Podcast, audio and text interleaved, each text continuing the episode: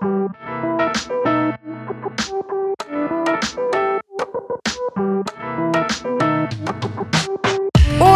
querido e minha querida, seja muito bem-vindo e muito bem-vinda a mais um episódio do Existe um Microfone Entre Nós, esse podcast feito por mim, Igor Sarilho. E neste episódiozinho aqui, nós vamos falar sobre uma condição que atinge muitas pessoas no Brasil e no mundo. A gente vai conversar sobre a depressão. E para falar sobre essa condição, eu trouxe aqui o Felipe Borges, ele é psicólogo, é especialista em depressão ele vai tirar todas as minhas dúvidas e as suas dúvidas sobre essa doença. E eu também chamei aqui para participar do papo o Guilherme Benites, que tem depressão e ele vai contar um pouco sobre a experiência dele vivendo com depressão. Então tá um papo muito legal porque a gente tem uma visão mais técnica do Felipe e uma visão mais humanizada, vamos dizer assim, do Guilherme. Só para avisar que as redes sociais do Felipe estão aqui na descrição, caso você goste do trabalho dele e queira conhecê-lo. Mas antes da gente ir para esse bate-papo muito bacana, eu tenho que dar o um recadinho de sempre sempre, que é o recadinho da Amazon. Aqui na descrição tem o link para amazon.com.br. Você entrando nesse link, comprando qualquer coisa que tem no site, você se ajuda porque você compra o que você precisa de uma maneira muito mais rápida e prática. E você também me ajuda porque cada compra que você faz usando esse link, você está automaticamente apoiando o microfone entre nós a seguir lançando episódios, a seguir crescendo e a seguir evoluindo. Então clica aí no link, faça a sua compra e me ajude. Não esquece também de seguir esse podcast na plataforma que você estiver escutando: Google Podcasts, Apple Podcasts, Deezer, Amazon Music e Spotify. E se você tá no Spotify, dá cinco estrelinhas pra gente, porque essas estrelinhas ajudam bastante. É isso, já falei tudo que eu tinha para falar, então bora lá, bora bater um papo com o microfone entre nós.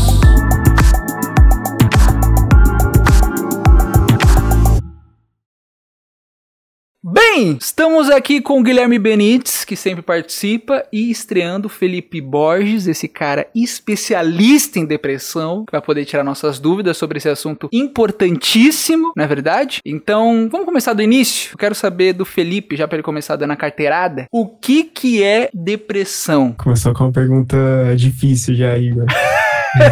desculpa, cara, desculpa. Bom, é, dá pra gente pensar em depressão como um estado psicológico mais intensificado de um humor deprimido. E geralmente um humor deprimido intensificado que ocorre mais após uma perda. Então, após algum luto não tratado, ele possivelmente vai gerar esse episódio de depressão que dá pra gente definir, dá pra gente pensar a depressão como um humor deprimido constante. Então, não é uma tristeza de um dia ou de outro, de alguma semana ou de outra, é um humor deprimido constante, frequente ao longo do tempo. Nos manuais psiquiátricos é definido duas semanas, mas dá pra gente estender um pouco mais, né? Duas semanas a gente consegue ficar triste duas semanas por conta de alguma coisa, mas a gente pode pensar a depressão como algo ao longo de meses, anos, é algo persistente. E aí, quais são os sintomas geralmente da depressão? Porque o pessoal, quando fala em depressão, sempre conecta a pessoa chorando, a pessoa triste, mas é mais do que isso, né? Não é só isso da pessoa chorar, na é verdade. É algo mais, acho que até cinematográfico, né? A gente pensa da pessoa, do estereótipo, né? Na verdade, a pessoa chorando, a pessoa num canto. Muitas vezes acontece isso mesmo, mas é, seria muito simples resumir a depressão somente a isso. Eu acho que o principal sintoma da depressão, que mais caracteriza a depressão, é a anedonia. A anedonia seria a perda de interesse nas coisas que você faz, nas coisas que você fazia. Por exemplo, você toda sexta-feira gostava de jogar futebol e de repente, com o passar do tempo, você passa a perder interesse nisso, mas não só nisso, tá? Nas outras atividades que você gostava de fazer. Você começa a se retrair, a você ficar mais enclausurado em você mesmo e deixa de se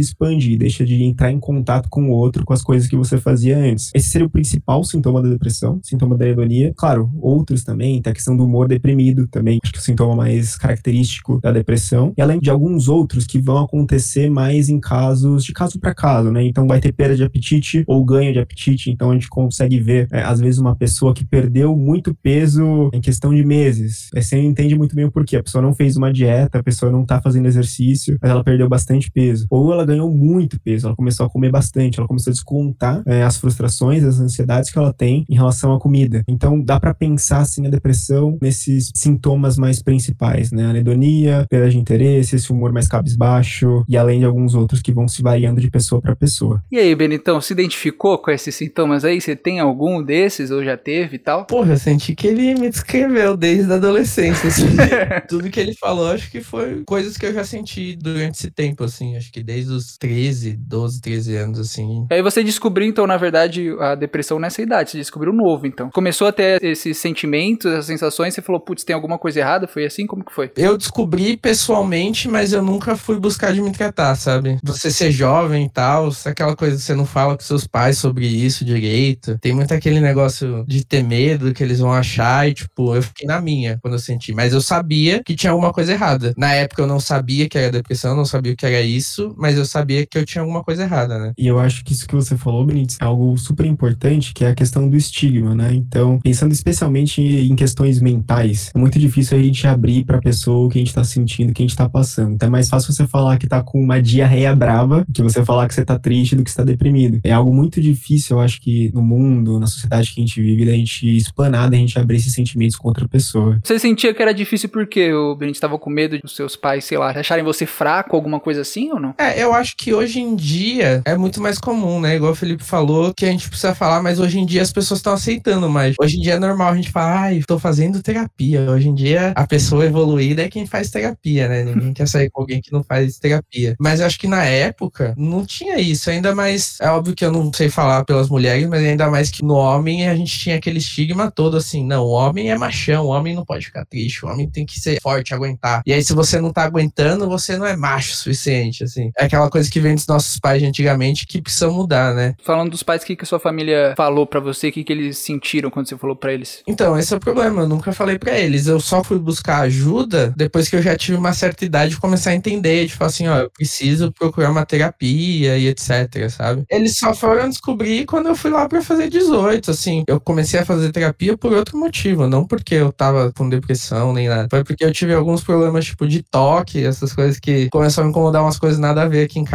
E aí eu falei pra minha mãe, mãe, acho que eu preciso de terapia. Mas eu sabia que eu queria muito mais a terapia por causa da minha tristeza do que pelas coisas que estavam acontecendo, assim. Ô Felipe, mas aí então, tipo, se a pessoa que tá ouvindo isso daí, tá tendo esses sintomas, tá sentindo isso que você falou, por mais de duas semanas, que é um tempo médio aí que você disse, né? Ela tem que ficar um pouco preocupada ou não? Tem, às vezes, momentos depressivos que a gente passa, só que isso não significa que a gente tem uma depressão, assim. Como que é? Eu acho que é importante a gente fazer uma diferenciação entre tristeza e depressão, porque tristeza é uma das emoções comuns que todo mundo experiencia ou vai experienciar uma vez na vida. Tem até aquele filme do Divertidamente, né, que fala de uma forma bastante aberta sobre isso, quanto que eles abraçam a questão da tristeza. Não dá pra você viver 100% feliz. O exemplo mais clássico que eu uso assim é o término de um relacionamento. Você tá com uma pessoa lá por um tempo, do nada aconteceu algo e vocês terminaram. Você vai ficar triste, provavelmente você vai ficar triste por mais de duas semanas. Não significa necessariamente que você tá com uma depressão. Você tá triste porque o seu relacionamento acabou. Então é sempre importante colocar algumas coisas em contexto. Eu me esqueci da sua outra pergunta. Se a pessoa tem que ficar já alerta se ela tá tendo esses sintomas por muito tempo ou se isso pode ser algo normal, corriqueiro e tal, porque a gente tem momentos depressivos também durante a vida e tal. É, eu acho que dá pra ficar alerta no sentido da gente prestar mais atenção na gente mesmo, né? Nos nossos sentimentos, no que a gente tá passando, o que está me levando a ficar triste. Tem um motivo claro assim na minha cabeça? Eu sei que é por causa do meu relacionamento ou são por coisas que eu não sei explicar. Então, eu acho que dependente do tempo, é importante a gente prestar atenção em nós mesmos, como a gente tá contando a nossa vida, em como a gente tá se relacionando com o outro. Eu acho que essa é uma questão muito importante pra gente entender se é uma tristeza ou se é algo mais grave mesmo. Então é difícil de da gente conseguir se autodiagnosticar assim, né? Complicado. Queria saber disso do diagnóstico também, porque eu também ouvi falar, pesquisando, que é um pouco. A depressão é um pouco mais complicada de você diagnosticar como psicólogo, como terapeuta e tal, psiquiatra, porque não tem um exame como um exame de sangue que você vai lá, você faz o exame, é depressão. É muito subjetivo da visão do terapeuta, da visão da pessoa, de o que ela tá passando. É realmente difícil de você conseguir diagnosticar a depressão? Tudo vai depender de uma boa, de uma boa entrevista psicológica mesmo, né? Então você não consegue diagnosticar mesmo. Você chegando lá na sala, falando dois ou três sintomas, você vai sair já com laudo. Se acontece, não deveria acontecer. Antes existiam algumas, algumas escalas, né? A escala de Beck, por exemplo, que era uma escala em que você fazia algumas perguntas e a partir daquelas perguntas você conseguia identificar se a pessoa tinha depressão ou se ela não tinha mais depressão. Essa escala ela caiu há algum tempo. Quando eu falo caiu é porque os parâmetros científicos que embasavam ela não fazem mais sentido. Outros artigos, digamos que refutaram essa escala de Beck. Por muito tempo a gente utilizou, né, essa escala de Beck, nós, eu digo nós, os psicólogos, os psiquiatras, os médicos, para dar um diagnóstico, mas eu acho que assim, mesmo com essa escala, é muito complicado. É importante você entender a pessoa. Então, uma boa conversa, entender os determinantes que levaram a pessoa a ficar triste, a desenvolver desenvolver isso que ela chama de depressão. Então, se autodiagnosticar, eu acho que é muito complicado, é algo muito delicado, é muito difícil. É sempre importante tentar se consultar, claro, sempre que possível, com um profissional da área da saúde, falar o que você está sentindo e aí juntos dar um diagnóstico e tentar traçar caminhos juntos, né, uma solução para a pessoa. É, isso daí é importante ser dito porque não sei se o Benítez vê isso, mas tanto que eu vejo de pessoa que fica triste um tempo e já fala, acho que eu tô com depressão, é inacreditável, assim, muitas vezes igual você falou, né, Felipe? Às vezes não é isso, às vezes é terminou com alguém, aconteceu alguma coisa e tal, e não é necessariamente a depressão, né? Não, eu acho que é até o outro ponto da moeda que eu falei. Hoje em dia tá cada vez mais normal a gente falar de terapia, falar dessas coisas, mas também tá cada vez mais normal o povo achar que qualquer coisa que aconteceu, ela já tem depressão e tal, porque, ah, todo mundo na internet fala que depressão é disso, então eu devo ter depressão. Mas é igual falou, no fim, só um profissional mesmo vai conseguir definir isso de verdade, né? Então, por mais que você ache alguma coisa, se você não falar com profissional, você não pode afirmar que você tem algo não, né? É, isso só um Felipe da vida para salvar as pessoas. não, peraí. Mas eu acho que é importante, de certa forma, também, é isso que o Benítez falou, o estigma em relação à terapia tá diminuindo bastante. Eu vejo que ainda existe muito, mas diminuiu bastante. Então acho que isso é importante em relação não só à terapia, mas a questões mentais de um modo geral. Então, pessoal, ah, tá acontecendo tal coisa, eu tenho depressão, a serotonina tá baixando. Eu acho que tudo bem desde que você não utilize isso como uma muleta, mas que você use essas questões para você, eu acho que refletir mais sobre sua vida, para você buscar algum tipo de ajuda. Eu vejo mais nesse sentido.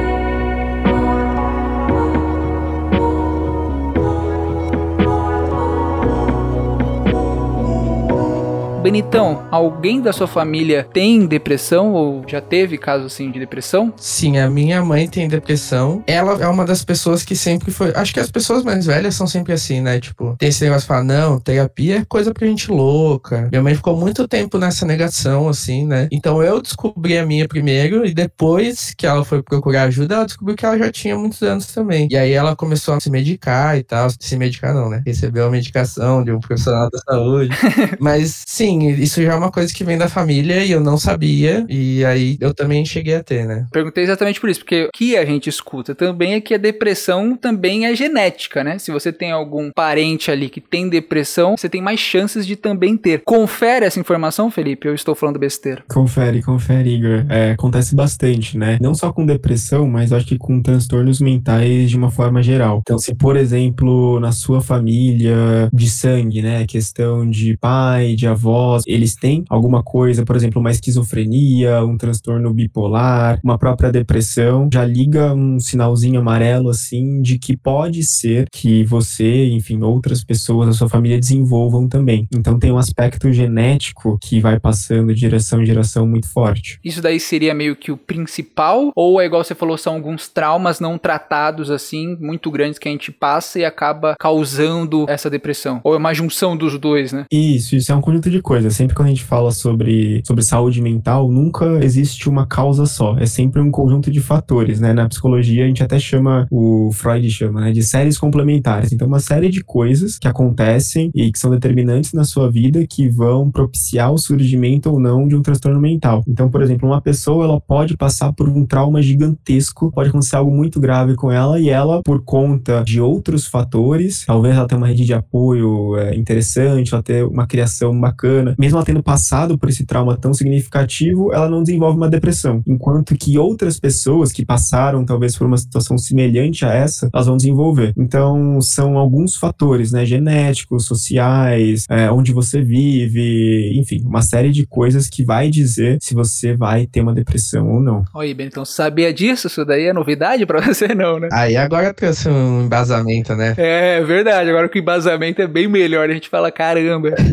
a gente o pessoal leigo, tipo eu, a gente acha que é um negócio genético, né? Se você pensar realmente, né, são os traumas que realmente marcam bastante a gente. Por exemplo, eu tenho um transtorno de ansiedade e eu tenho gatilhos que fazem eu ter os sintomas e minha ansiedade subir bastante, eu não consigo controlar bem. E são os gatilhos ligados a traumas que eu já passei. E aí eu queria saber também disso. A depressão também tem gatilhos? Existem esses gatilhos ou é só tipo com um transtorno de ansiedade mesmo? Pode ter algo assim também, né? Então, uma pessoa que passou talvez por um trauma mais específico, até pensando em em algo mais grave, né? Por exemplo, de um relacionamento abusivo. A pessoa passou por um relacionamento abusivo, enfim, aquilo gerou uma marca, gerou um trauma, magoou a pessoa bastante, deixou ela triste, ela demorou de sair desse relacionamento, enfim, quando saiu, as marcas não saíram, né? As marcas elas vão permanecer por um tempo até que elas sejam ressignificadas, cicatrizadas. Pode existir sim um gatilho, então, por exemplo, a pessoa, ela vê, por exemplo, algum caso de alguma pessoa próxima a ela que também tá no relacionamento abusivo. Então pode ser que ela entre numa crise por conta de vivenciar essa situação novamente, como se o trauma ele fosse revivido no presente, algo do passado como ele estivesse se atualizando agora no presente, né? Você já sentiu esse negócio aí, Benítez, alguma vez? O Felipe, ele falou uma coisa um pouquinho antes, que eu lembrei de um filme que eu gosto muito, que é tipo um dos meus filmes favoritos. Ele me lembrou do filme Se Enlouquecer Não Se Apaixone, que o personagem principal, ele até fala no começo, tipo, eu queria que tivesse acontecido algo maior comigo para explicar por que que eu me sinto assim. Eu nunca tive nenhum trauma gigante, nem nada, mas eu tenho esse sentimento que me deixa muito mal e às vezes eu fico mal até mesmo por estar sentindo assim, sendo que tem muita gente pior. Hoje em dia, minha psicóloga fala para mim que eu não posso comparar a minha tristeza com a tristeza dos outros, porque cada um tem a sua. Mas eu pensei bastante nisso, assim, nunca me aconteceu um grande trauma ou uma coisa assim, mas eu sempre me senti mal com algumas coisas e tem coisas que eu vejo que realmente me trazem gatilhos, me fazem lembrar de coisas que aconteceram na adolescência, que fez eu me sentir muito mal na época, que hoje em dia até penso, mano, por que que eu tava me sentindo tão mal daquele jeito naquela época? Mas mesmo assim, eu, eu vejo e eu penso e eu lembro daquele sentimento e aquele sentimento volta, assim. Eu acho que é interessante você falar isso mesmo, Benício, porque existe muito essa questão, a gente fala bastante sobre trauma, mas não necessariamente pode ser um trauma, né? De novo, pode ser uma série de fatores que levaram a pessoa a desenvolver uma depressão que não necessariamente foi algo traumático, foi algo muito grande, mas uma série de coisas que aconteceram no seu passado que acabaram influenciando o modo como você é hoje. Você falou do passado, era isso que eu queria perguntar. Porque o pessoal fala que a depressão, sempre tô comparando com a ansiedade, que a ansiedade é um negócio que eu conheço mais, né? Que eu vivo com isso. A depressão tá ligado muito ao passado e o transtorno de ansiedade tá ligado muito ao futuro. É verdade isso daí mesmo? A depressão tá mais ligada ao passado? Também. Eu acho que é o passado e ao futuro. Então, existe um, um certo pesar pelo que aconteceu, mas também existe uma certa incapacidade, talvez, de dar o próximo passo em relação ao futuro. Hum. O mundo tá passando, o mundo tá girando e a pessoa depressiva ela fica lá, postada no chão. É como se você realmente estivesse planando, assim. Você não está vivendo, você está existindo, assim, com medo de fazer o próximo passo, com medo que aconteça o que aconteceu no passado. Realmente, é assim que eu me sentia muito, assim, às vezes. E aí você acaba não dando nem um passo, né? Eu não vou me mexer, não vou fazer nada porque eu não quero, né? Não dá. Exatamente, é. aquilo. Se eu fizer, pode acontecer de novo. Então, se eu não fizer nada, eu vou ficar aqui melhor do que dar mais merda. É meio que uma recusa a esse mundo que gira tão rápido e que as coisas acontecem de uma forma muito rápida mesmo, ainda mais hoje em dia, né? Internet, redes sociais. E o depressivo, ele meio que recusa esse mundo. Então, ele se retrai e fica mais na dele, não aceita, digamos assim, o modo como as coisas acontecem hoje. Essa sociedade atualmente de rede social e tal, deve ser até pior para quem tem depressão, porque a gente tem aquela ilusão de que você não pode ser triste, como o Felipe tava falando, a tristeza é importante, mas você não pode ser triste, você tem que levantar 8 horas da manhã, fazer exercício, postar fotinha. E aí eu acho que vem mais culpa ainda, fica mais pesado pra cabeça de quem tem depressão, né? Fica até o meu callback pro episódio que eu participei aqui no podcast do Igor sobre redes sociais, que eu falei exatamente isso. Uma coisa que realmente me fez muito mal e eu já fiquei meses sem usar porque realmente me fazia muito mal. Você entra no Instagram, todo mundo é feliz. A gente sabe que é uma felicidade talvez mentirosa, que as pessoas querem mostrar que são felizes na rede social e talvez elas não sejam. Mas você olha e fala assim, caralho, tá todo mundo feliz e eu tô triste aqui. Tipo, começa a se comparar. Por que, que eu não me sinto assim também? Vai deixando a gente pior, né? A grande questão das redes sociais é que estimula bastante essa comparação, né? A gente já se compara naturalmente, sempre se comparou. As redes sociais, com aqueles corpos perfeitos no Instagram, com as vidas maravilhosas, os melhores restaurantes, é muito difícil, né? Você entender que são pessoas completamente diferentes, de outras realidades, de outros contextos é, históricos, financeiros, sociais. E a gente acaba se colocando para baixo, a gente acaba se inferiorizando, porque tem supostamente a visão ali de que eles estão tendo uma vida perfeita que nós não temos acesso. E muitas vezes a pessoa que tá tendo a vida perfeita e tal, que você acha que tá tendo a vida perfeita, às vezes tá passando pela mesma coisa que você. A gente viu o vocalista do Linkin Park, que eu não sei o nome, o Benito deve saber. O Chester. Exato. Eu lembro quando ele se matou, né? Quando aconteceu aquele desastre, o pessoal começou a comentar: nossa, mas as fotos ele tava dando risada, ele tava curtindo com a família, e ele tinha depressão há muito tempo e ninguém sabia. Isso daí também acontece, né? A pessoa pode socialmente ser, parecer tudo tranquilo e na verdade ela tá passando por um momento difícil ali que a gente nem sabe, né? Exato. Inclusive, eu até escrevi sobre isso, exatamente sobre esse caso do Linkin Park, porque foi exatamente isso. Algumas horas antes, saiu uma foto antes dele, enfim, cometer o suicídio, é, saíram umas fotos que ele estava sorrindo, né? As pessoas falam, como assim alguém que está sorrindo tem depressão? E não é assim que as coisas funcionam, né? A pessoa com depressão também pode ter, eventualmente, alguns momentos felizes, não é uma pessoa que vai ficar o dia inteiro no canto do quarto, até você falou bem no começo da conversa, né? Bem no canto, chorando, quieta, cabisbaixa. Não é assim que funciona, essa é uma visão mais estereotipada da coisa. A pessoa com depressão também pode ter alguns momentos felizes, ela pode ter uma relação com outras pessoas,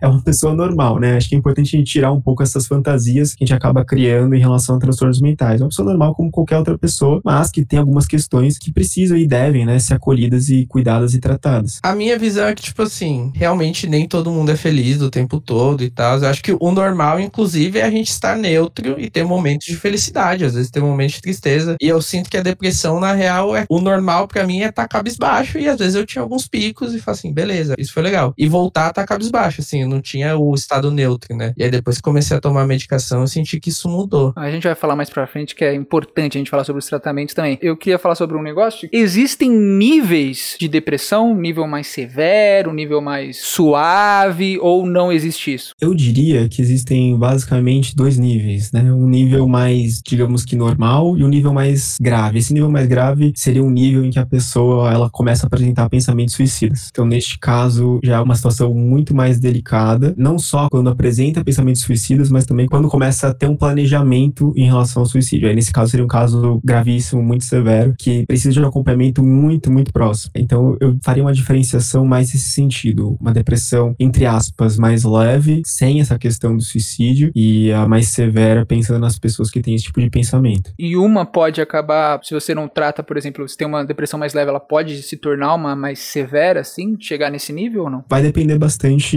de como a pessoa colhe essa dor quando ela começa. Desde o primeiro momento, ela sente essa, esse afeto, essa tristeza, ela não trata isso, ela começa a negligenciar e as outras pessoas continuam a negligenciá-la, né? Depois disso, é possível que isso evolua para algo mais grave, com toda certeza. Ô Benítez, queria, pode ser um assunto delicado, mas eu queria saber se você já passou por esses momentos mais difíceis aí de pensar em tirar a vida, chegar nesse extremo assim. Cara, já. E acho que como até o Felipe falou, tipo, é uma questão de começou leve e foi aumentando, igual até a sua pergunta, né? Eu comecei a ficar mal e aí eu comecei a me machucar. Não sei nem explicar, talvez o Felipe saiba explicar porque eu me sentia bem em me machucar. Cheguei a me cortar, tanto que a, a primeira tatuagem que eu fiz foi pra cobrir cicatriz que eu tinha de quando eu me cortei. E depois disso eu cheguei no momento que eu falei assim, suicídio é viável e eu pensei numa data, eu sabia como eu ia fazer, eu já tinha esse planejamento na minha cabeça. Só que aí ainda ainda bem foi acontecendo outras coisas na minha vida. Talvez eu acho que eu me afundei em relacionamentos para não prestar atenção na depressão. E aí eu falei assim: não, se eu ficar aqui, eu vou deixando passar. Óbvio que os relacionamentos vêm e vão, dão errado, mas eu sempre procurava estar em algum pra eu não me prender nisso. E aí só quando eu terminei meu último relacionamento que eu falei assim: não, não adianta eu ficar entrando em relacionamento e enquanto eu estiver mal, eu preciso me tratar primeiro para depois procurar um relacionamento decente. Até o negócio que a gente falou antes sobre estar feliz ou não. Você, Igor, você me conhece desde o nono ano, né? Eu acho que eu nunca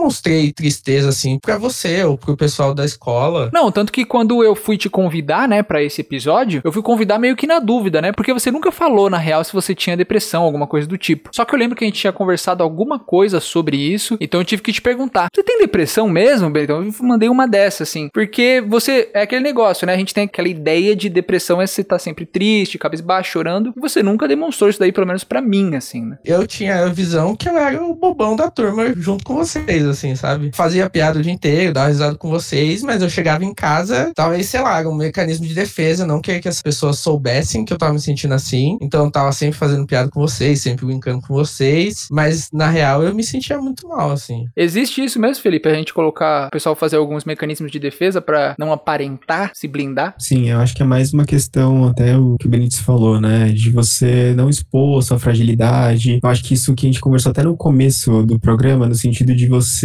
temer, às vezes, o julgamento da outra pessoa em relação a você. Então você já tá se sentindo mal, e aí você teme, porque é algo bastante estigmatizado. Você teme que você, quando você falar isso pra outra pessoa, vai ser ainda pior, porque ela vai falar mal de você, vai te zoar, não vai te tratar bem. Eu acho que muito da questão do estigma em relação a transtornos mentais se deve também a isso, sabe? Esse medo de você se abrir, porque, enfim, vai acontecer algo, a pessoa não vai aceitar bem o que você tá passando. E é foda que a cabeça sempre cria o pior cenário possível. Nunca é um cenário bom, assim, que se fala, não, a pessoa pessoa vai me aceitar e tal, vai ser tranquilo. Você sempre pensa o pior de tudo, né? E aí complica ainda mais. Não, e fica aquele negócio, tipo assim, você não entende o que tá acontecendo, e aí você pensa, mano, como é que eu vou falar pra alguém que não tá sentindo isso que ela vai entender, assim, né? Como é que eu vou falar pros meus amigos que não tem isso, que não estão se sentindo mal, e como eles vão entender? Eu não acho que eles vão entender. Eu vou falar e eles vão achar que eu tô de drama ou qualquer coisa assim. Então você não fala. Eu lembro que na época eu cheguei a procurar, não que cheguei a procurar, eu cheguei a me conectar com pessoas que também tinham depressão, porque pelo menos ali a gente se entendia. Quando a gente conversava, a gente achava que ninguém ia julgar. Você tem uma um espelho ali, né? Uma pessoa pra você se identificar e você ver, pô, minha vida pode continuar tranquila, essa pessoa também conseguiu e tal. Legal. Acho muito legal mesmo essa coisa de, de se reunir em grupo e você compartilhar experiência quando a gente faz terapia de grupo também. Tinha algumas pessoas que, por exemplo, passaram por alguma experiência específica, ah, passou por uma experiência de luto. Isso acontece bastante em contexto de saúde pública, né? Porque não tem como também fazer algo individual em termos de saúde pública. Então você reúne alguns grupos de pessoas, então ah, a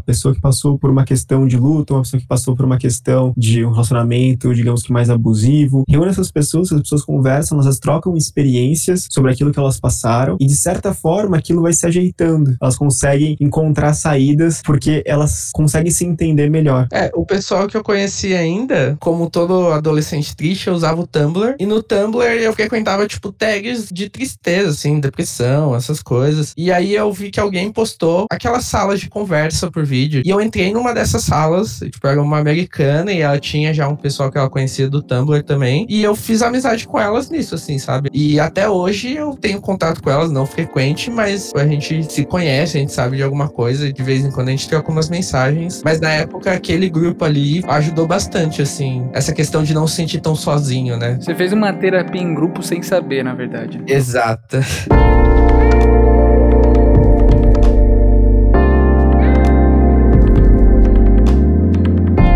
Mais dúvidas que eu tenho pra tirar com o Felipe, porque o Benítez é um cara jovem e ele falou que ele tava sentindo essas coisas desde menininho, né? E aí eu quero saber se tem alguma idade que a depressão atinge mais, mais velho, mais novo, ou depende, sei lá, da rotina da pessoa, de como é a vida da pessoa, sei lá. Eu acho que depende bastante da vida da pessoa, de quem é a pessoa, de onde ela vem, o que ela faz, mas também tem algumas idades em que a depressão ela costuma ocorrer com mais frequência, né? Geralmente, a maior parte das vezes acontece por volta de uma idade de 18 a 28, 29 anos, que são momentos de ruptura, na verdade, né? Então, um momento de ruptura da infância e adolescência para a vida adulta. Isso é um choque, né? A pessoa tem que começar a se virar e fazer as coisas por ela mesma, sozinha, e isso acaba sendo difícil, né? Para a maior parte das pessoas em um primeiro momento. Este é um momento, digamos, entre aspas, mais delicado para algumas pessoas, esse início da fase adulta. Também um pouco depois, de 32 até 39, 40 anos, que seria outra fase de ruptura, uma fase no sentido do fim da infância dos filhos. Você teve o filho, você curtiu aquele momento inicial, eles estão crescendo, eles não dependem mais tanto assim de você, você acaba perdendo um pouco o foco, você acaba perdendo um pouco o rumo da sua vida, né? Falei, olha, ok, criei o meu filho, e agora? Qual vai ser meu próximo passo? Isso daí é o que eles chamam de crise da meia-idade? Pode ser também. A crise da meia-idade, até onde eu entendo, seria uma crise que a pessoa não. É, pode ser interpretada dessa forma também, que a pessoa não sabe muito bem o que ela tá fazendo da própria vida, ela já chegou numa certa idade e ela não reconhece as coisas, os objetivos, os resultados que ela teve. Então, dá para se interpretar dessa forma, assim. Legal. Eu vou fazer uma pergunta pro Felipe. Ele falou dos momentos de ruptura. Na minha visão, o meu, não sei se existe esse momento de ruptura, foi a questão de sair de ser criança pra ser o adolescente, assim, né? Na hora que chega a puberdade e aí, tipo, começa coisa diferente. Ah, tem que ficar com menininho, não sei o quê. Isso me pegou muito, assim. Acho que aí foi um momento que foi difícil para mim e foi dificultando com o tempo.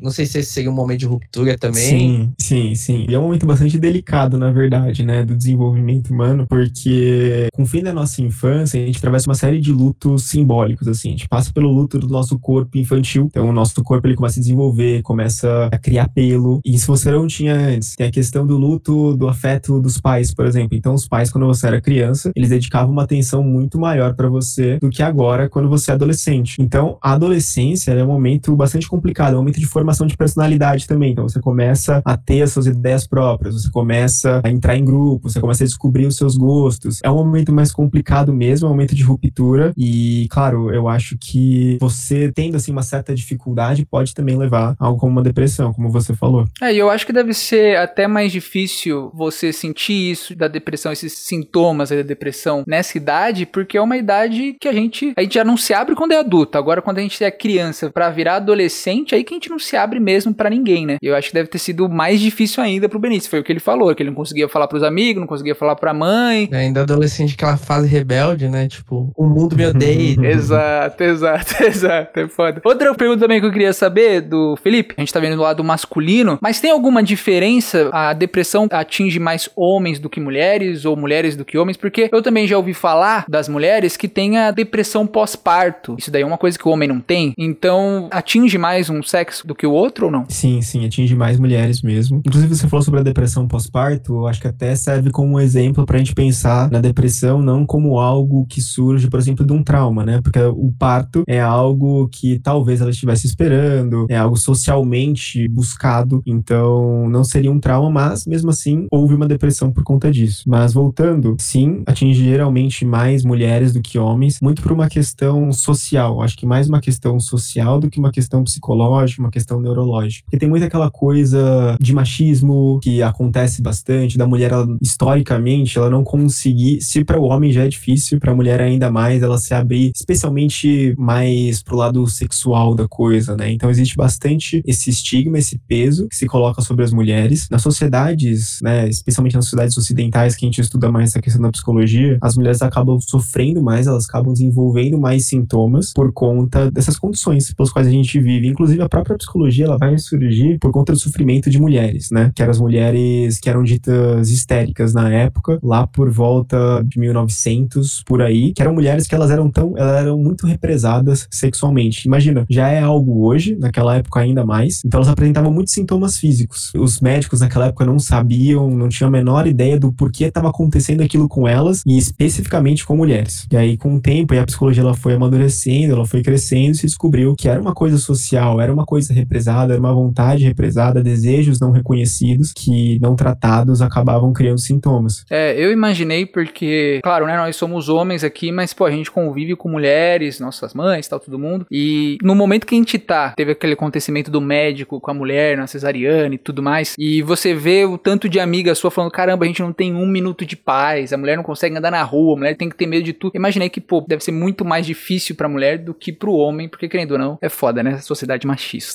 É, eu acho que até a questão de como a sociedade cobra a questão do visual, acho que por isso que mulher se sente tão mal com o corpo, né? Porque é muito estampado, assim, hoje em dia, ainda bem que o pessoal tá tendo uma atitude mais body positive com as mulheres, mas ainda tinha muita gente cobrar de como a mulher tinha que ser, de como ela tinha que pesar. Eu acho que isso sempre pegou muito pesado mais pra mulher, né? Tem uma pesquisa, que é uma pesquisa da Miriam Goldenberg, que é uma jornalista, acho que tá na Folha de São Paulo. Ela fez uma pesquisa lá nos anos 2000. Ela tava lá no Rio de Janeiro e ela saiu perguntando nas ruas, assim, ah, que você observa no outro que você gostaria de ter? Se não me engano, era essa pergunta que ela fazia para as pessoas. E as pessoas não diziam, por exemplo, dinheiro, elas não diziam status, elas diziam mais essa questão corporal mesmo, isso que o Benítez acabou falando. E elas se comparavam, a mulher carioca, né? Ela se comparava com uma atriz da época, não me lembro agora o nome, uma atriz famosa, mas era uma atriz loira, super branca, de olho claro. E pensando no contexto de Brasil, não existe muito esse padrão, né? A gente é um povo bastante miscigenado. Esse padrão, digamos, da atriz da novela seria muito mais um padrão europeu do que um padrão brasileiro. Então existe uma descompensação, digamos assim, entre o ideal e o real. E isso acaba gerando um sofrimento também. Isso é importante de ser notado. E eu lembro que as mulheres devem passar muito, mas eu lembro que o Benítez já falou também, quando a gente falou sobre redes sociais, que ele também passava isso mesmo ele sendo homem, tá ligado? Porque também tem aquela visão do homem malhado e ele sempre foi gordinho. É um negócio que a sociedade impõe pra gente e não é real, né? A gente sabe que não é real, é muito difícil uma pessoa ter aquele corpo, aquele jeito. Atualmente tá melhorando, mas ainda não tá 100%.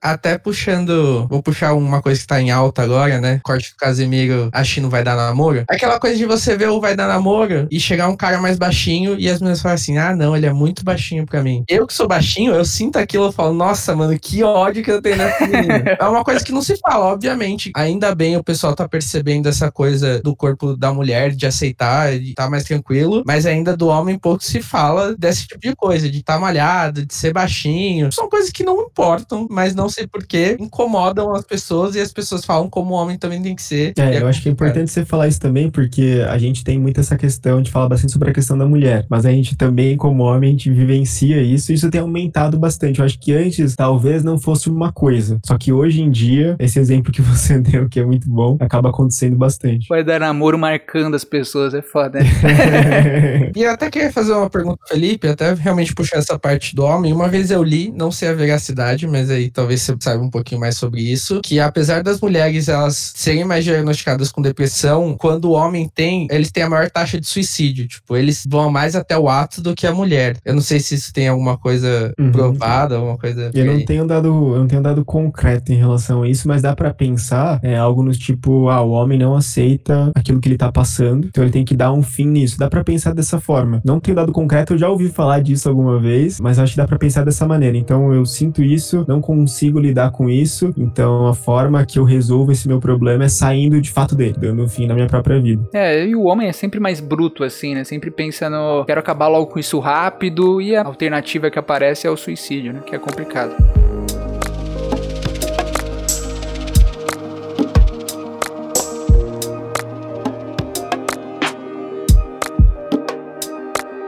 Mas agora eu quero falar sobre um assunto que eu acho que mudou nossa sociedade, que foi a pandemia e a quarentena. Eu quero saber primeiro pro Benítez, para depois jogar pro Felipe. Benitão, como que foi esse período de reclusão, dois anos em casa? Como que foi isso pra sua depressão? Piorou, não piorou? Como que foi? Cara, o começo foi muito pesado para mim. Só que até como eu falei antes, eu fui atrás de um relacionamento.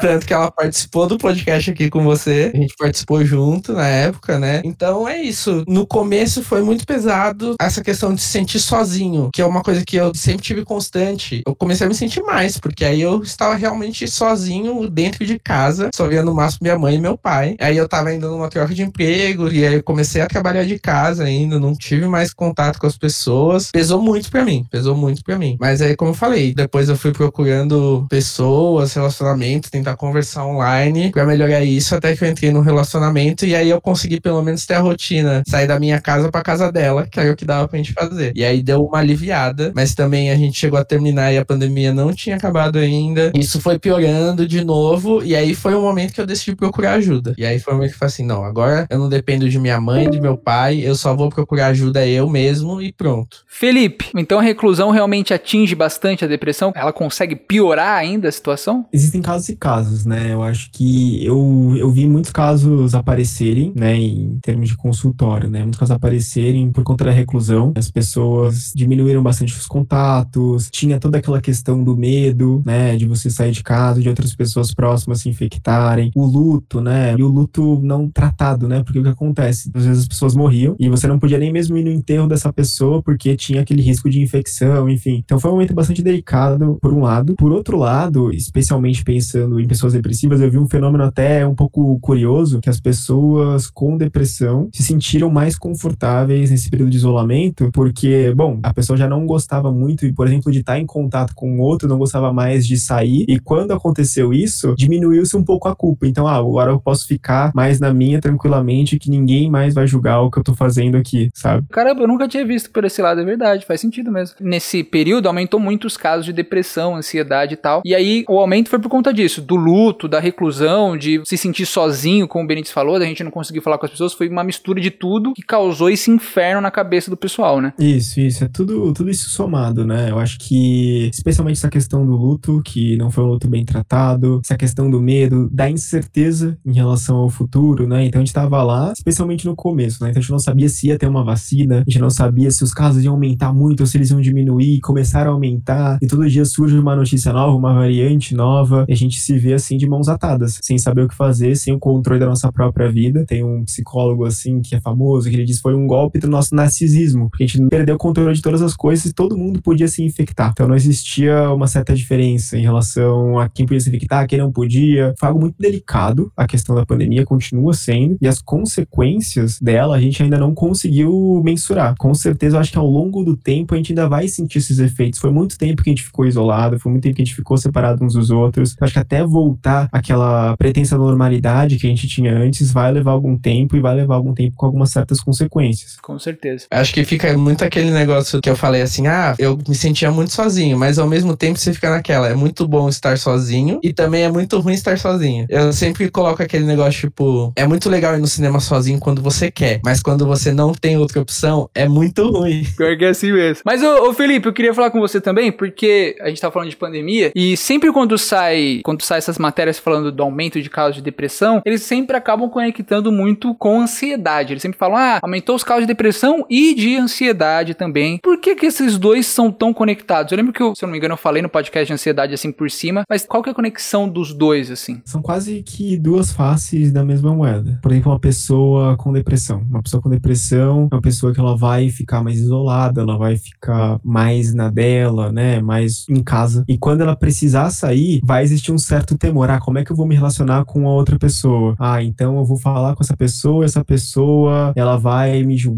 e vai fazer algum comentário negativo a respeito de mim. Então você vê, é quase que indissociável depressão e ansiedade. Elas caminham de mãos dadas, dá pra dizer dessa forma. Até mesmo pensando no inverso, né? Uma pessoa bastante ansiosa, uma pessoa bastante ansiosa no contato com o outro. Então ela tem um nervosismo de conversar com alguma outra pessoa para pedir uma informação. Por isso, ela não vai chegar e conversar com outra pessoa. Ela vai evitar. Ela vai evitar uma vez, ela vai evitar duas vezes, ela vai evitar três vezes. E nisso ela começa também a se retirar, ela começa num, num processo de reclusão. E aí pensando num caso de depressão. Então, depressão e ansiedade são muito conectados. É muito difícil até a gente ver é, uma separada da outra, sabe? Então, geralmente, a pessoa que tem depressão também tem ansiedade? Acaba também tendo ansiedade? Numa maior parte das vezes, sim. E aí, Benitão, você tem ansiedade também? Transtorno de ansiedade? Cara, não diagnosticado, mas eu tenho uma ansiedade assim, acho que vai muito daquele negócio de pensar demais. Tipo, até posso dar um, um exemplo recente, eu fui sair num encontro. Toma cuidado com o que você vai falar. E eu, não, e eu fiquei mais nervoso de chegar até a pessoa do que de quando eu saí com ela. Então, tipo assim, o tempo que eu fiquei esperando ela no carro pra ela chegar de metrô e me encontrar. Mano, o que que eu vou fazer? Quando ela chegar, eu vou dar um beijo na bochecha, eu dou um abraço, eu só dou oi. Isso começou a me fazer mal, porque eu falei assim, cara, eu não sei o que fazer. E aí você fica pensando, e na hora que acontece, não é nada que você pensou, foi de boa. Mas puxa uma ansiedade, você começa a ficar mal, assim, dá até dor de barriga, assim, você sente fisicamente essa ansiedade. A expectativa, né? Chega na hora não é nada disso. Exato. Não, mas é, eu perguntei isso porque eu tenho muita ansiedade assim, só que durante a pandemia, durante esse período pandêmico, eu já falei várias vezes, né, mas tenho que repetir, eu tive alguns lapsos, alguns momentos depressivos que eu senti exatamente isso que o Felipe falou e que você falou, Benítez, que era aquela não sentir vontade de fazer nada. Eu acordava e eu não tinha vontade de, sei lá, de coisas básicas, cortar minha barba, tomar banho, lavar a mão, escovar os dentes, coisas básicas assim, com o tempo, com o tratamento, com a psicóloga e tal, foi melhorando, nunca mais voltou. Mas aí você falando isso que a ansiedade tá conectada à depressão, eu percebo isso, porque eu ficava com medo do que poderia acontecer. Meu Deus do céu, se eu sair daqui, se eu fazer alguma coisa, pode ser que eu pegue covid. E aí eu falava, não vou sair, vou ficar aqui de boas. Começou a passar tanto isso que eu não saía nem da cama. Então, realmente tá conectado. Foi um momento, e é, e continua sendo um momento muito complicado, né? Que a gente passou. A gente nunca passou por algo semelhante a isso antes. Então, a gente não tinha o um recurso pra gente lidar com uma situação como essa. Talvez, se daqui a algum tempo, pelo amor de Deus, que não aconteça, né? Uma outra pandemia. Não, pelo amor de Deus, Felipe. Porra, meu. Você tá de sacanagem, cara. Porra.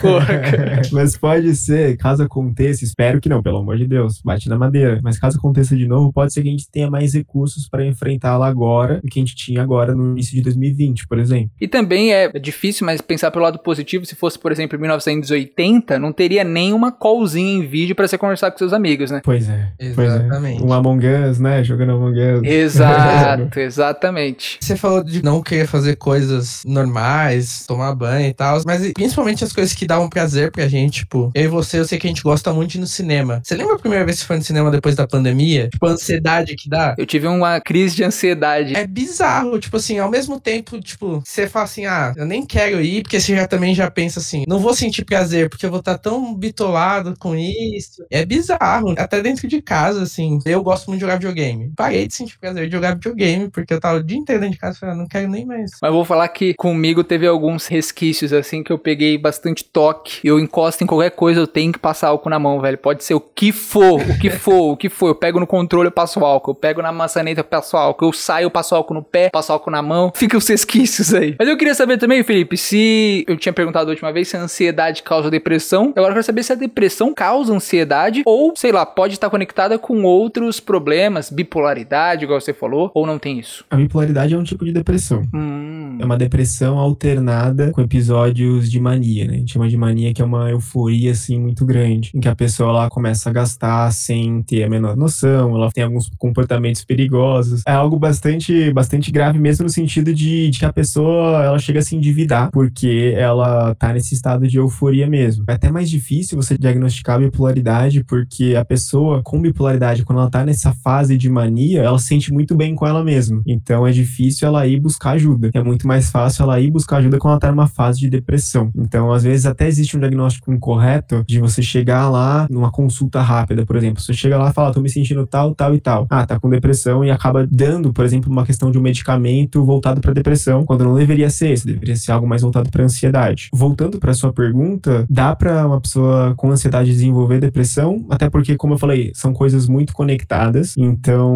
caso, por exemplo, você ficar temendo tanto o contato, por exemplo, com outros, de fazer algo, esse sentimento te paralisar, quando isso acontece, aí sim, aí é algo grave. Porque, por exemplo, o Benítez estava falando sobre a questão de encontrar uma pessoa, né? De encontrar uma pessoa e teve todo aquele sentimento de nervosismo antes, etc e tal. Porém, é, quando ele foi falando, o que eu achei interessante é que essa ansiedade não paralisou ele. Ele mesmo assim foi ao encontro. Seria preocupante caso ele tivesse passando por esses mesmos pensamentos e aquilo paralisasse ele e falar: ah, não vou mais no encontro, não tô me sentindo legal, melhor eu não ir, não vai dar certo. Isso repetidas vezes, repetidas vezes, repetidas vezes. E aí sim, possivelmente evoluiria para um caso de depressão, sim. Eu nem sabia que bipolaridade era um tipo de depressão. A gente acha que é coisas diferentes, né? É que o pessoal leva muito. Eu não acho que eu tenho bipolaridade, né? Mas nunca fui diagnosticado. Você ficou desesperado ali quando ele começou a falar. Eu vi, Benício.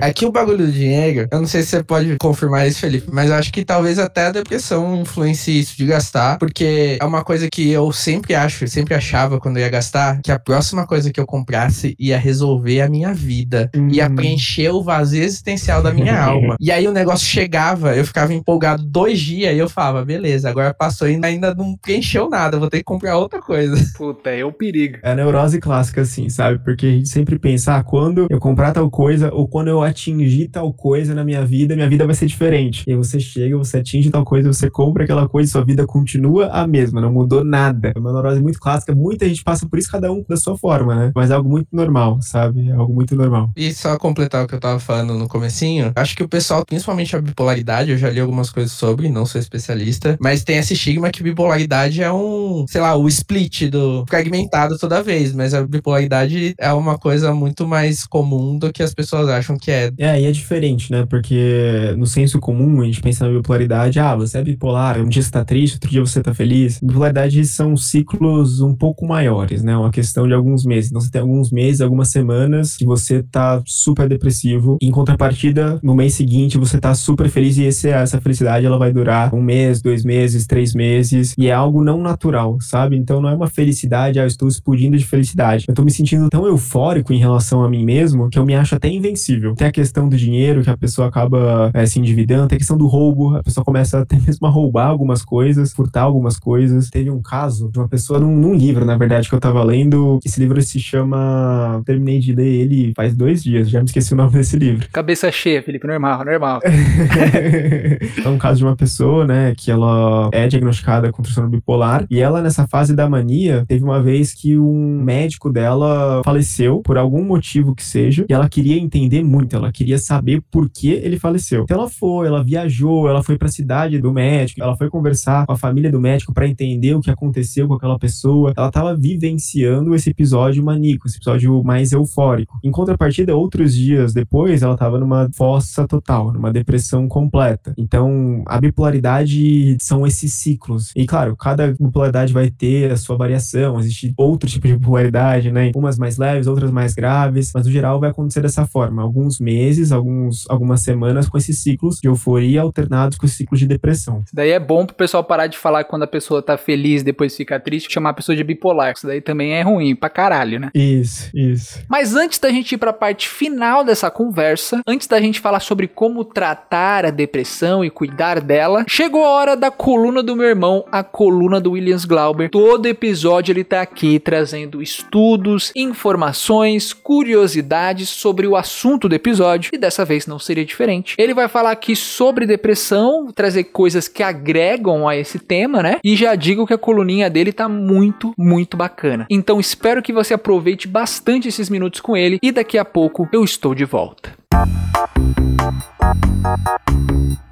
Muitos bons dias, boas tardes, boas noites, queridíssimo ouvinte deste podcast maravilhoso. Nos próximos minutinhos a gente vai ter acesso a alguns números e eu vou pedir para você prestar muita atenção para que a gente possa depois dessa coluna e, né, depois desse podcast refletir um pouquinho sobre este problema, que é o tema deste programa, tá bom? Então vamos direto ao ponto. Um estudo publicado na revista científica The Lancet, que é uma das publicações científicas mais prestigiosas de todo o planeta Terra, lá em outubro de 2021. O que, que ele mostra? Que a pandemia de Covid-19 causou um aumento de mais de 25% nos casos de depressão e de ansiedade no mundo todo. E aí os pesquisadores desse estudo, eles apontam que a quantidade de casos de depressão e de ansiedade antes da pandemia eram respectivamente 193 milhões de casos em todo o mundo de depressão e 298 milhões milhões de casos de ansiedade. Só para você ter uma noção, é como se um Brasil inteiro estivesse depressivo e ansioso. E aí esse número agora pós período pandêmico, né? A gente tinha ali 193 milhões de depressivos e isso mudou para 246 milhões de depressivos. A gente tinha 298 milhões de ansiosos e agora a gente tem 374 milhões de ansiosos. Ansioso aqui é a doença ansiedade, tá, gente? Quando a gente vai olhar para os dados da OMS e a gente afunila um pouco mais, olhando só para o Brasil, a gente vai ter quase 6% de toda a população brasileira sofrendo de depressão, o que daria aí mais ou menos 11,5 milhões de pessoas. Esse é o maior índice da América Latina e o segundo maior de todas as Américas. A gente tá atrás apenas dos Estados Unidos. Mas quando a gente afunila um pouco mais e a gente tem acesso aos dados que são coletados por órgãos brasileiros, a coisa fica um pouquinho pouquinho mais assustadora. Quando a gente fala de incidência de casos de depressão, tem alguns levantamentos nacionais que é uma pesquisa chamada Vigitel de 2021, que é um dos inquéritos assim mais grandiosos da saúde do país. A gente vai ter uma média de 11,3% dos brasileiros relatando ter recebido diagnóstico médico da doença depressão. A frequência desses diagnósticos foi maior em mulheres, quase 15%, e quando a gente vai comparar com os homens, a gente tem quase 7,5%. Então, as mulheres são duas vezes mais depressivas que os homens. Elas têm duas vezes mais chances de serem diagnosticadas com a depressão. E aí o que a gente precisa ressaltar aqui muito, esses dados eles estão computando só os diagnósticos médicos. A gente tem que levar em consideração que muita gente passa uma vida inteira com depressão, sem nenhuma condição de consultar um psicólogo, de consultar um psiquiatra, e aí seja por falta de acesso ou seja por falta de, de informação informação mesmo. Quando a gente vai olhar para a PNS, que é a Pesquisa Nacional de Saúde, feita pelo IBGE em 2019, ela aponta 10,2% da população brasileira com 18 anos ou mais que receberam diagnóstico de depressão. Então, quando a gente compara esses dois dados, a gente continua ali nessa casa dos 11% em média. Então, é muita, muita gente. E aí, esse índice ele foi muito maior do que o índice que tinha sido encontrado lá em 2013. Lá em 2013, só para vocês terem uma noção, o índice era de um pouquinho mais de 7% e a gente já pulou para casa dos quase 11. Então, de acordo com essa pesquisa, a gente tem cerca de 16,5 milhões de brasileiros depressivos. 10% dessa galera, quase 11, tá na área urbana e um pouquinho mais de 7 tá na área rural. Bom, para eu encerrar essa coluna que ficou um pouquinho grande, mas que ela é muito necessária, a gente precisa refletir uma coisa juntos, tá? A depressão ela pode piorar muito quando ela fica atrelada a solidão. Então, se você é uma pessoa que não tem condições de recorrer a um tratamento psicológico e psiquiátrico e esteja aí pensando em alguma besteira, ou talvez até conheça alguém que esteja nessa situação, sempre tem alguém disposto a ajudar. Se você quiser conversar com alguém, mas tem vergonha de falar com um conhecido, por exemplo, de achar que ele vai pensar que é frescura, que é mimimi, você pode ligar para o Centro de Valorização da Vida, o CVV. Lá eles têm uma equipe gigantesca de voluntários voluntários que eles são treinados para estarem lá. Eles ficam disponíveis para conversar um pouco com qualquer pessoa que ligar. E ó, sob total sigilo. E aí eles podem dar um bom apoio emocional para quem precisa e o principal, eles podem ouvir essa pessoa que tá ligando para eles. É só discar 188. A ligação é totalmente gratuita. Você pode ligar a qualquer hora do dia e qualquer dia da semana. Se você achou essa informação bacana, conta para alguém que talvez esteja precisando. Se cuida. Beijo, até o próximo programa.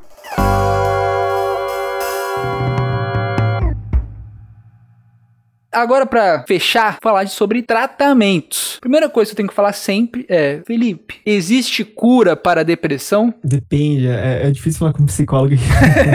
psicólogo tudo fala depende. Depende do que você entende por cura, sabe? É, então, se você for pensar uma cura como você nunca mais vivenciar um episódio de tristeza na sua vida, isso você não vai alcançar. E não é nem esperado que você alcance isso algum dia na sua vida, né? Então, pensando em cura, a gente pensa em cura no sentido de você ressignificar algumas tristezas da sua vida e você viver conforme aquilo que você deseja. Então, você parar e prestar mais atenção em você mesmo, você entender o que você está sentindo e a partir daí você próprio conseguir buscar e traçar alternativas para o seu próprio caminho. Assim como na ansiedade, na depressão tem isso também de você focar no seu presente, focar no seu agora, também ajuda ou não? Dá para pensar sim no caso de uma crise, por exemplo, mas eu acho que é também importante você pensar sobre quem você é, sobre o que você está fazendo. Uma coisa que a gente sempre fala, a gente enquanto psicanalista, na verdade, né? Você prestar atenção nos seus sonhos, porque os sonhos eles vão te dizer o que você tá desejando mais inconscientemente. Prestar atenção mais em você mesmo. Eu acho que isso que seria interessante, né? O que você tá fazendo, o que você deseja, o que você e o que você deseja não no sentido material propriamente, mas o que você deseja para sua vida, o que você deseja fazer. Eu acho que esse seria o melhor tratamento entre aspas possível para pessoa com depressão, enquanto ela não busca um profissional, um importante profissional, mas fora do consultório, para sua vida. Prestar atenção em você mesmo, entrar em contato com seus desejos, reconhecer os seus desejos. Eu acho que isso é fundamental para buscar saída, sabe? E aí, Benitão, e você? Você faz isso? Eu quero saber os tratamentos que você faz para controlar a sua depressão. Primeiro eu comecei com uma psicóloga, né, psicanálise. Acho que é mesmo como o Felipe falou, de você procurar se entender. A psicóloga ela trouxe muito isso para mim, tipo, de fazer questões para mim, para eu repensar coisas que eu achei que eram fixas e que, ah, eu sou assim, eu tô mal e vai continuar assim. E ela me fez repensar as coisas que eu consegui consegui ressignificar, né, dentro de mim, assim. Isso ajudou bastante. Só que aí, com o tempo, pra mim isso não chegou a ser o suficiente. E aí foi casos que eu tive que ir numa psiquiatra e eu comecei a ser medicado. Eu tomo, hoje em dia eu tomo medicamento pra depressão e eu tomo estabilizador de humor. Depois disso, eu sinto que as coisas melhoraram. Tipo, não é que eu vou tomar um remédio pra depressão e eu vou ser feliz o resto da vida, igual o Felipe fosse, não existe. Mas eu parei de estar naquele estado pra baixo o tempo inteiro, assim. Eu consigo normalizar e aí eu consigo ter os meus momentos de felicidade felicidade de boa e voltar para um estado normal ao invés de voltar para o fundo do poço, né? E eu sinto que isso vai cada vez melhorando mais conforme o tratamento vai passando, eu fico mais estável, né? É isso mesmo, Felipe. O tratamento, assim, mais viável é isso? Psicanálise, depois remédio? Ou dá pra tratar só com psicanálise ou só com remédio? De novo, Igor, depende. É chato falar, né? Depende.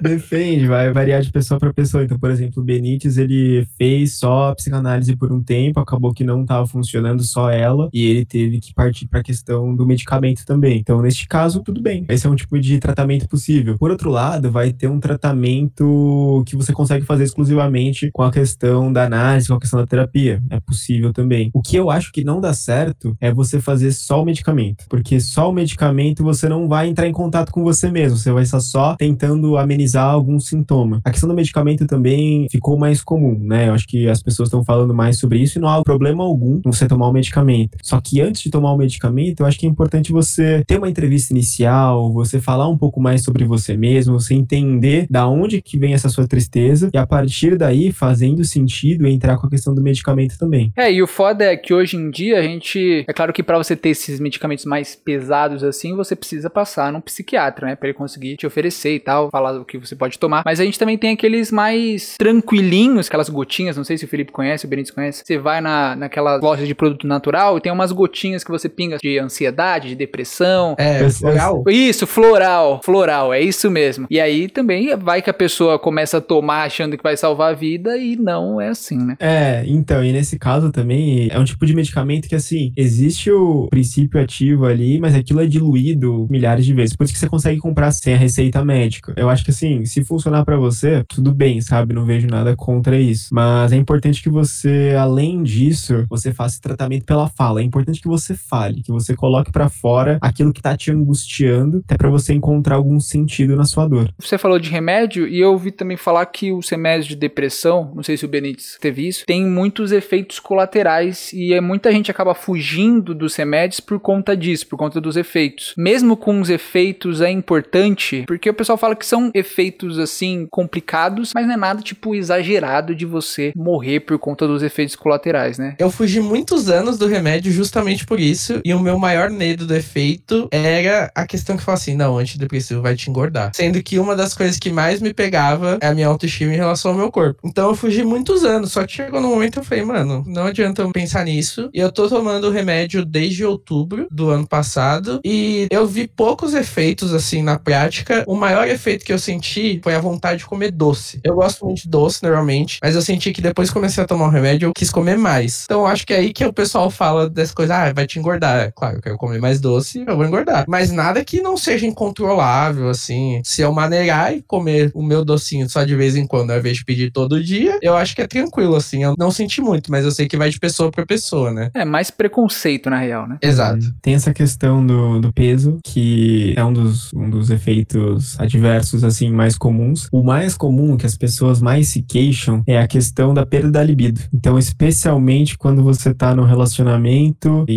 existe a introdução, né, do medicamento na vida do casal, na vida de uma pessoa, mas acaba influenciando a vida do casal, muda bastante, porque a pessoa, ela deixa de sentir mesmo a vontade de ter uma relação com parceiro ou com a parceira. E quando acaba acontecendo, a pessoa ela tem uma dificuldade muito grande de atingir o orgasmo. A relação sexual, especialmente, acaba se tornando até desprazerosa, porque a pessoa ela não consegue, ela sente ali o prazer, mas ela nunca consegue chegar ao fim, digamos assim, sabe? As pessoas se queixam bastante em relação a isso. Eu acho que esse é o que eu mais ouço em relação a medicamento antidepressivo, e é algo que não dá pra fugir, porque todos os medicamentos antidepressivos eles vão ter como um dos efeitos colaterais este, este da questão sexual. É claro que em algum momento isso vai dar uma certa estabilizada, sabe? Talvez no começo você sinta isso com uma intensidade muito mais forte do que uma pessoa que já tá há algum tempo em medicação. Mas mesmo assim, isso vai acabar perseverando. É algo que, digamos uma conta se pagar, infelizmente, quando você começa a tomar esse tipo de medicamento. Eu cheguei a sentir isso, só que eu, eu realmente não comentei porque é uma coisa que pra mim não pegou muito, porque eu já não tinha libido antes por causa de como eu estava mal. E eu falei, eu prefiro nunca mais ter libido do que me sentir do jeito que eu tava me sentindo. Uhum. Então, tipo assim, a minha queda de libido com o remédio, eu achei aceitável por causa que é melhor do que como eu tava me sentindo. E eu sinto que, conforme passa, igual ele falou, talvez venha dando uma melhorada com o tempo. E eu acho que é uma coisa, se você tá em um relacionamento e você tá mal e tá com medo de tomar um remédio, é uma coisa de você conversar com a pessoa, né? Já falar antes, inclusive, eu tô saindo com uma pessoa agora e eu avisei, ó, tô tomando remédio, minha libido não é lá essas coisas, não significa que não vai acontecer, mas não é a mesma coisa pra mim. E, tipo, é questão da pessoa entender também, né? O Benítez é uma pessoa muito evoluída. Eu acho muito legal isso. Ah, eu conversei, já avisei antes. Eu acho isso muito legal. Acho muito interessante. É, é bom, porque tudo é diálogo, né? Ainda mais relacionamento. E bom que você colocou na balança aí, o que, que vale mais a pena pra mim? Muita gente foge de remédio por conta disso. Gente, se você lê uma bula, você não toma nada. Essa é a realidade, porque, pô, todo remédio tem efeito colateral, então. Mas uma coisa que eu também queria saber são os tratamentos sem ser remédio e sem ser terapia, psicanálise. Porque eu já ouvi falar que, por exemplo, você fazer exercício regularmente, dar uma controlada, evitar bebida alcoólica, dá pra você controlar sem fazer essas duas coisas, psicanálise e remédio? É, fazer o que faz sentido pra você, né? Eu acho que a questão do exercício é sempre importante. Se você gosta de praticar algum esporte, eu acho que especialmente esses esportes em que você tá em contato com outras pessoas. Então você vai lá e joga um futebol com os amigos, ou faz academia, mas faz academia com algumas pessoas mais próximas, você cria uma amizade lá. Eu acho que isso ajuda bastante, até pensando quimicamente, né? As substâncias liberadas no cérebro quando você faz o exercício é algo bacana para você fazer como tratamento alternativo. É aquilo que eu falei, pensar mais em você mesmo, pensar mais nos seus sonhos, nos seus desejos, entrar mais em contato com as pessoas, se isso for também do seu interesse, né? Até o Benítez falou: ah, quando eu tava me sentindo mal, eu me reuni com algumas pessoas que a gente tinha interesses em comum. Eu acho que isso é legal. Eu acho que isso é uma forma não só de você desviar da depressão, mas forma de você criar amizades, de você se sentir melhor com outras pessoas, de você criar laços, de você se divertir, cozinhar junto. É uma, é uma coisa que eu já vi algumas pessoas dizendo: ah, esse momento de pandemia foi um momento ruim para mim. Por outro lado, eu me reconectei muito mais com as pessoas da minha família, as pessoas mais próximas a mim, porque a gente ia lá e cozinhava juntos, a gente sempre inventava algo novo, a gente começou a fazer receita de pão e tudo mais, todo mundo junto. Por mais que esse momento, né, da pandemia seja um momento complicadíssimo, as pessoas encontraram algumas alternativas para fazer juntos, né? Então eu acho que isso são meios, meios possíveis, assim, de você contornar a depressão ou qualquer transtorno mental de uma forma geral, né? Você falou da risada e me lembrou de um negócio. A gente vê por aí muito blogueirinho e tal, youtuber, falando: ah, recebi um e-mail que o fã falou assim: ah, você me salvou da depressão. Ah, o seu especial de comédia me salvou da depressão. é, tá ligado? Aí, é isso que eu queria saber. Risada não é remédio. Esse negócio de, de tanto que eu ri, eu melhorei a depressão, isso daí não existe, né? É, eu acho que risada não é remédio, mas ajuda, assim, né? Não dá pra dizer, ah, me curei da depressão por causa do especial de comédia do Porto dos Fundos. Do Whindersson. Do Whindersson, é. não dá pra dizer que a pessoa vai se curar por conta disso, mas acho que ajuda sim também, se é algo que você gosta, se você, enfim, conseguiu se distrair de alguma situação mais caótica, eu acho que com certeza pode ser um meio também, é uma alternativa possível. Na minha visão de leigo, né, uma visão de quem, sei lá, acompanha YouTube e tal, eu penso que é muito uma coisa da pessoa, tipo, mergulhar no youtuber, mergulhar no, no ator e fazer aquilo como se fosse um significado, sabe? Começar a entrar em fã-clube, conhecer gente do fã-clube, é igual o Felipe falou, de se conectar com pessoas com o mesmo gosto, falar assim, ah, youtuber tal me salvou da depressão, por quê? Eu fico o dia inteiro no Twitter, no fã-clube dele, falando bem dele, não sei o quê. As pessoas se prendem a algumas coisas. Tem gente que vai ser um youtuber, tem gente que vai ser religião, tem gente que vai ser qualquer outra coisa, né? Exato, e você até chegou a falar do, do Casimiro antes, né? Então, o Casimiro ele faz as lives lá na Twitch e as pessoas estão lá comentando enlouquecidamente, né, nos comentários. Mas já vi, por exemplo, gente que acabou se conhecendo lá no meio dos comentários e aí acabou formando uma comunidade em torno do Casimiro. Então, acaba sendo algo legal. Então, de certa forma, isso que você falou, Benítez, de certa forma dá até para dizer que o Casimiro foi um dos fatores que influenciou a pessoa a sair da depressão. É um meio para você conseguir chegar em algo maior, assim, algo melhor, né? Você conseguir socializar, conseguir dar risada e tal. Mas eu quero saber para fechar, fechar de vez, que já falei para fechar várias vezes. É, fechar de vez. O que que, por exemplo, eu, que não tenho depressão, posso fazer para auxiliar o meu amigo ou o meu familiar que tá passando por esse momento, que tem depressão? Tem alguma coisa que a gente pode fazer ou depende muito da pessoa? Porque também chegar lá na pessoa e falar vai passar, vai passar, não é assim também que se resolve, né? Inclusive, eu tava até escrevendo um livro sobre isso, na verdade, como é que... Olá. Quer fazer merchan? Pode fazer. Ainda não lançou, então dá pra fazer merchan ainda, mas quando lançar eu volto aqui. Aí eu faço merchan. Fechou, fechou. Então, era... O que pode ser feito, eu acho que em vez de você chegar e oferecer um conselho salvador para a vida da pessoa, que eu acho que isso dificilmente vai acontecer, por mais inteligente que você seja, por mais vivido que você seja, a sua vida é sua vida, a vida da pessoa é a vida da pessoa. São caminhos diferentes. Eu acho que você pode fazer no momento de dificuldade é oferecer a escuta. Então, estar presente com a pessoa naquele momento. Então, a pessoa ela tá no momento de fragilidade, escuta ela, sabe? Em vez de você oferecer uma solução logo de cara, tenta entender o que ela tá passando, aquela escutativa que a gente fala, faz perguntas para ela, tenta entender, é, investigar de uma forma não invasiva, claro, mas tentando entender até onde ela permitir. E eu acho que isso já tem um efeito terapêutico suficiente. Você por si próprio não vai curar a depressão de ninguém. Não é um conselho que vai curar a depressão de ninguém. Então você tá ali presente, você oferecer um ombro amigo para uma pessoa que tá passando por um momento de dificuldade, já é um gesto muito significativo, ainda mais nesse mundo que a gente vive, que é o mundo da correria. Então tá todo mundo fazendo um milhão de coisas ao mesmo tempo. Aí tem que responder e-mail, aí tem que cozinhar e comer e fazer milhares de coisas. Então você parar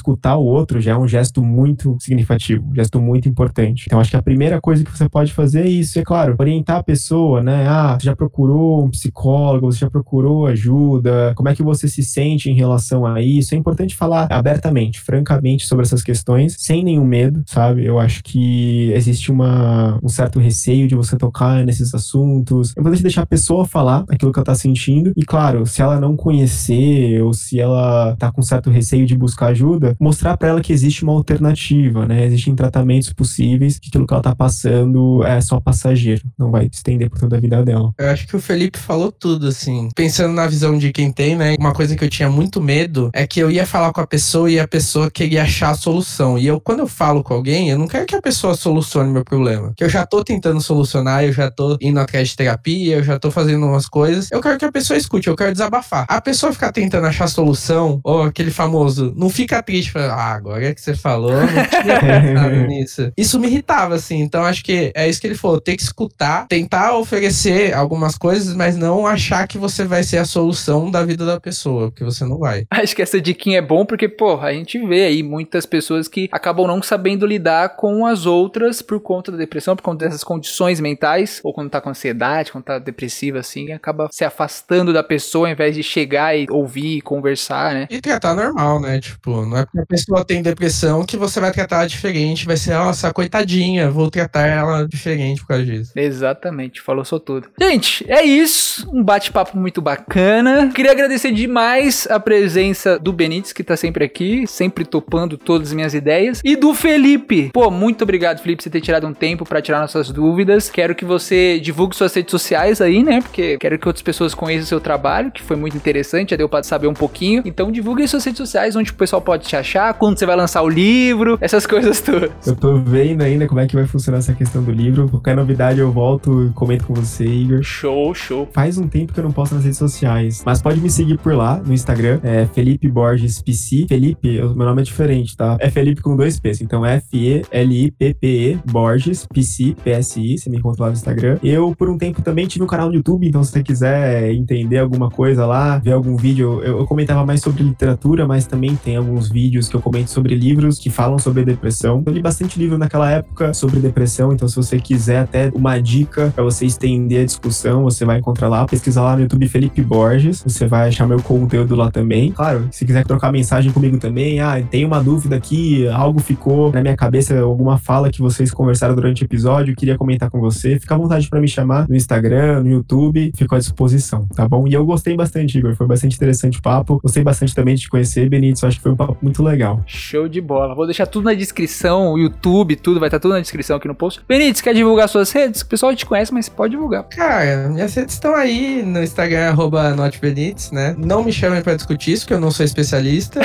se quiser ter uma conversa informal, beleza, mas se você quer falar com o especialista, fale com o Felipe. Eu também volto o elogio pro Felipe, foi muito bom conhecer o Felipe, e ele manja muito, trouxe muitas coisas que eu não sabia, acredito que o Igor também. Então, estamos por aí, e até o próximo, né? Que sempre volto por aqui. Então é isso, gente. Muito obrigado. A gente vai conversar ainda um pouquinho off, mas, pô, valeu demais vocês terem tirado o tempo pra conversar comigo. Foi muito, muito bom. Foi muito bom.